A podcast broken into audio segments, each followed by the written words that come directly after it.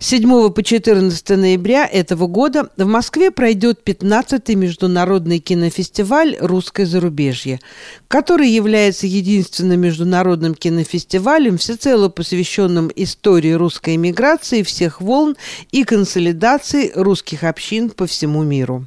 Фестиваль учрежден в 2007 году Домом русского зарубежья имени Александра Солженицына и киностудией «Русский путь» и проводится при поддержке российских государственных организаций. Благодаря трансляциям на официальном сайте cinema rp.com программу фестиваля можно будет посмотреть также в режиме онлайн.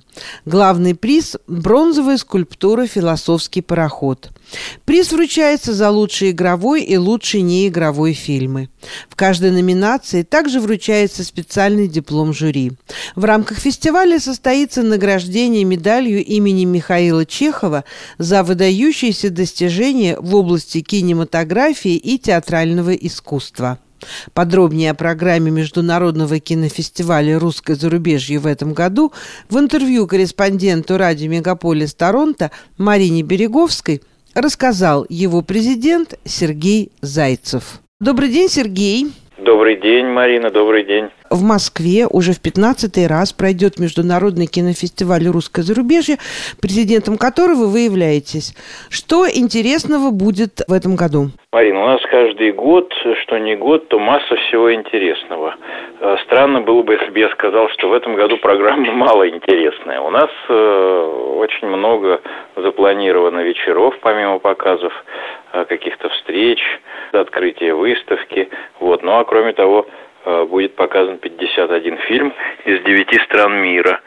Вот, все фильмы очень интересны, я все рекомендую посмотреть, особенно тем людям, которые интересуются не просто темой русского зарубежья, русской миграции, которые интересуются нашей историей, историей нашего Отечества потому что это история нашей Родины. Ну, я вот вижу, что а, многие фильмы приурочены к различным памятным датам. Вот, может быть, это специфика да. этого фестиваля? Нет, нет. Вы знаете, каждый год, каждый год к тем или иным памятным датам, э, юбилеям выдающихся людей, представителей русского зарубежья, мы обязательно показываем какие-то картины, обязательно.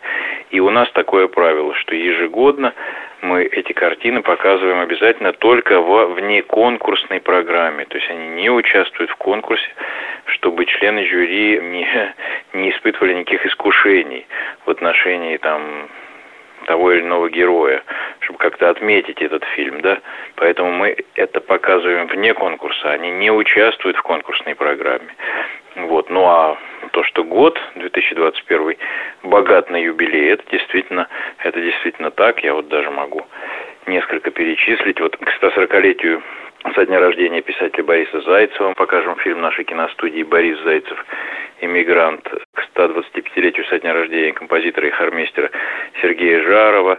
Покажем нашу картину. Сергей Жаров – основатель всемирно известного хора донских казаков Сергея Жарова. Кстати, последние годы жизни он жил в Соединенных Штатах Америки. 120-летию со дня рождения режиссера-аниматора Александра Алексеева мы показываем фильм санкт-петербургского режиссера Владимира Непевного «Сны об Альфионе».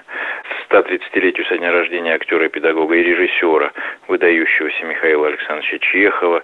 К 160-летию со дня рождения художника Константина Коровина показываем картину нашей киностудии, в которой рассказывается о том, насколько интересным писателем был Коровин. Вот все его знают как живописца, да, мы сделали картину о нем как о прозаике. В общем, я бы сказал, до некоторой степени выдающемся прозаике, произведение которого читали в дореволюционной России.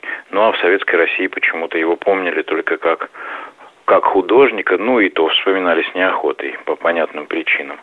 Э, к 125-летию со дня рождения монахини Марии, матери Марии Скопцовой, мы показываем картину Натальи Каноненко «Мать Мария. Возвращение домой». Мать Мария, как вы знаете, была героем французского сопротивления во время Второй мировой войны и была казнена нацистами – вот и причислена к лику святых. К 90-летию со дня рождения издателя и переводчика и историка русского зарубежья Никиты Алексеевича Струва, с которым мы очень дружили, мы показываем картину «Солженицын и Струва». Это история о том, как издавался впервые во Франции архипелаг ГУЛАГ в начале 70-х годов. Ну, богатая программа. Вот, вот даже вот внеконкурсная программа, и то очень богатая, Марина. А есть ли фильмы, которые э, связаны с США, Северной Америкой? Да, ну вот как я уже сказал, что это фильм о композиторе хормейстере Сергее Жарове, вот, выдающемся музыканте, который жил э, под Нью-Йорком последние годы, скончался в Соединенных Штатах Америки. Э, это картина, которую мы когда-то сделали на нашей киностудии о Михаиле Чехове. Вот, и к 130-летию со дня рождения Михаила Александровича мы показываем эту картину в этом году. Вот это, конечно, был, э, ну, безусловно, безусловно, своей профессии. Наверное, самая большая величина, потому что его школа, как и школа Станиславского, она до сих пор э, востребована, до сих пор по этой школе учатся актеры всего мира, мечтают даже именно постичь школу Михаила Чехова, ну и в особенности, конечно, в Америке. Его школа до сих пор преподается. По школе Михаила Чехова ведется преподавание во многих учебных заведениях актерских. Я сам тому был свидетель, когда мы снимали этот фильм в 2008 году в Лос-Анджелесе. Ну, мы снимали и в России, и в Америке этот фильм. Вот. Ну, может быть, кто-то не знает, что такие выдающиеся, например, актеры, как э, Клинт Иствуд или Юл Бринер учились у Михаила Чехова. Мерлин Монро училась у Михаила Чехова, и его семье завещала свое состояние, ни много ни мало. Михаил Александрович уехал в 28 году из советской уже России. Если кто-то не знает, это племянник великого русского писателя Антона Павловича Чехова. Вот если такой краткий э, экскурс в биографию Чехова. А что еще у нас из Америки? Ну, я вижу, нас... что есть еще фильм о творчестве Сергея Довлатова. Да, да, да.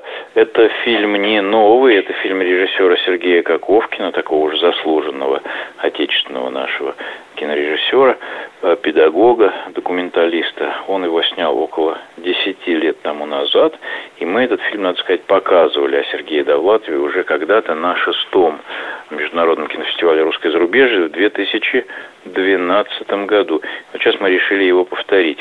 Но на самом деле я хочу сказать, что о Довлатове в последнее время снято много картин, и остается только сожалеть, что сам Довлатов не дожил до того времени, когда большими тиражами стали издавать его книги и стали снимать о нем фильмы, именно фильмы. Не фильм сняли, а фильмы стали о нем снимать. Ну вот, кстати, я вспомнил еще а, об одной интересной судьбе. В конкурсе неигровых фильмов а, у нас будет показана картина «Судьба одного химика» режиссера Ефима Резникова. А, это фильм о Владимире Николаевиче Ипатьеве, выдающемся химике, который жил сначала немного в Германии в эмиграции, а затем переехал в США и работал всю оставшуюся жизнь в Чикаго. И Чикагский институт назван его именем, один из институтов. Так вот, Ипатьев – изобретатель высокооктанового бензина, по сути, на котором мы до сих пор все ездим. И Генри Форд сказал про него, что это изобретатель великой американской цивилизации. Представьте себе, именно благодаря бензину, высокооктановому бензину Ипатьева англичане выиграли битву за воздух, за небо в сороковом году. Победили нацистов. Вот такая интереснейшая судьба. У Владимира Николаевича Ипатьева в этом году нет никакого юбилея, поэтому его картину мы показываем в конкурсе. Это, это новая картина, картина, если я не ошибаюсь, прошлого года, 2020 года. Сергей, а как можно будет посмотреть ваши фильмы? Будете ли вы их показывать воочию или только онлайн? Мы будем показывать э, все фильмы, вся программа пройдет в нашем большом зале Дома русского зарубежья на Таганке по улице Нижняя Радищевская, дом 2, если кто-то вдруг из ваших слушателей сейчас в Москве. А в онлайн режиме вся наша программа также будет доступна на нашем сайте www.cinema-посерединке rp, это русский путь, .com. Вот на этом сайте – наши зрители и вообще интересующиеся темой русского зарубежья могут посмотреть абсолютно всю программу. Конкурсные фильмы, вне конкурсные фильмы и даже информационные показы будут доступны в режиме онлайн. Но все эти показы будут ограничены во времени, правильно я понимаю? Вообще система очень удобная. То есть каждый день демонстрируется порядка 7, 8, 9 картин. Вот эти, скажем, 8 фильмов Они выкладываются в интернет ровно на сутки, на 24 часа. И каждый зритель смотрит интересный для него фильм в абсолютно любое удобное для него за эти 24 часа время. Вот вы увидели фильм, интересующий вас, допустим, о матери Марии Скопцовой. Вы можете посмотреть этот фильм по канадскому времени в 12 дня, можете посмотреть в 10 вечера, можете в 3 часа дня посмотреть. Спасибо. Сергей, последний вопрос. А у вас за 15 лет накопленная очень богатая программа, то есть очень много фильмов, богатые фонды. А не было ли у вас мысли показывать эти фильмы за рубежом? Конечно, конечно. Пока было возможно, мы наши фильмы показывали за рубежом. Ну, во-первых, надо сказать, что наша студия сделала на тему русского зарубежья около 40 картин. А за время проведения фестиваля за 14 лет, вот 15 мы пока еще не провели, ждем открытия 7 ноября. За 14 лет мы показали в наших программах около 550 фильмов о русском зарубежье.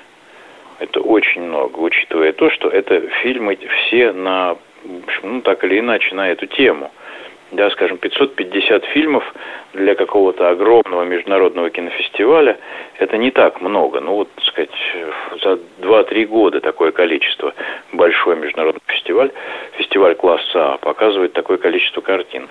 Мы показали за 14 лет, но если учесть, что все эти картины связаны темой русского зарубежья, то это, в общем, очень большая цифра. А насчет показов за рубежом, вы знаете, мы устраивали показы наших фильмов нашей киностудии «Русские пути», э, фильмов из программ Международного кинофестиваля «Русское зарубежье» за разные годы и в, во Франции, и в Соединенных Штатах Америки, э, в Финляндии, в Сербии проходили такие показы, своеобразные такие эхо Международного кинофестиваля «Русское зарубежье». Ну вот, в последние два года, три, это стало делать тяжелее, по разным причинам. А, но я надеюсь, что мы возобновим эти показы, Марин. Будем надеяться, что эти фильмы мы сможем увидеть и в Канаде, в частности в Торонто, тем более, что наш коллега режиссер, сценарист, продюсер, телеведущий Максим Кравчинский. Он в этом году принимает участие а, в вашем фестивале в качестве члена жюри конкурса неигровых фильмов. Да, очень ждем Максима. Очень надеюсь, что он прилетит и будет вот уже 7 числа в, в 17 часов по московскому времени участвовать в нашей пресс-конференции. Спасибо, Сергей, за это интервью. Удачи вам и до новых встреч на волне радио Мегаполис Торонто. Спасибо. Да, да, спасибо вам, спасибо.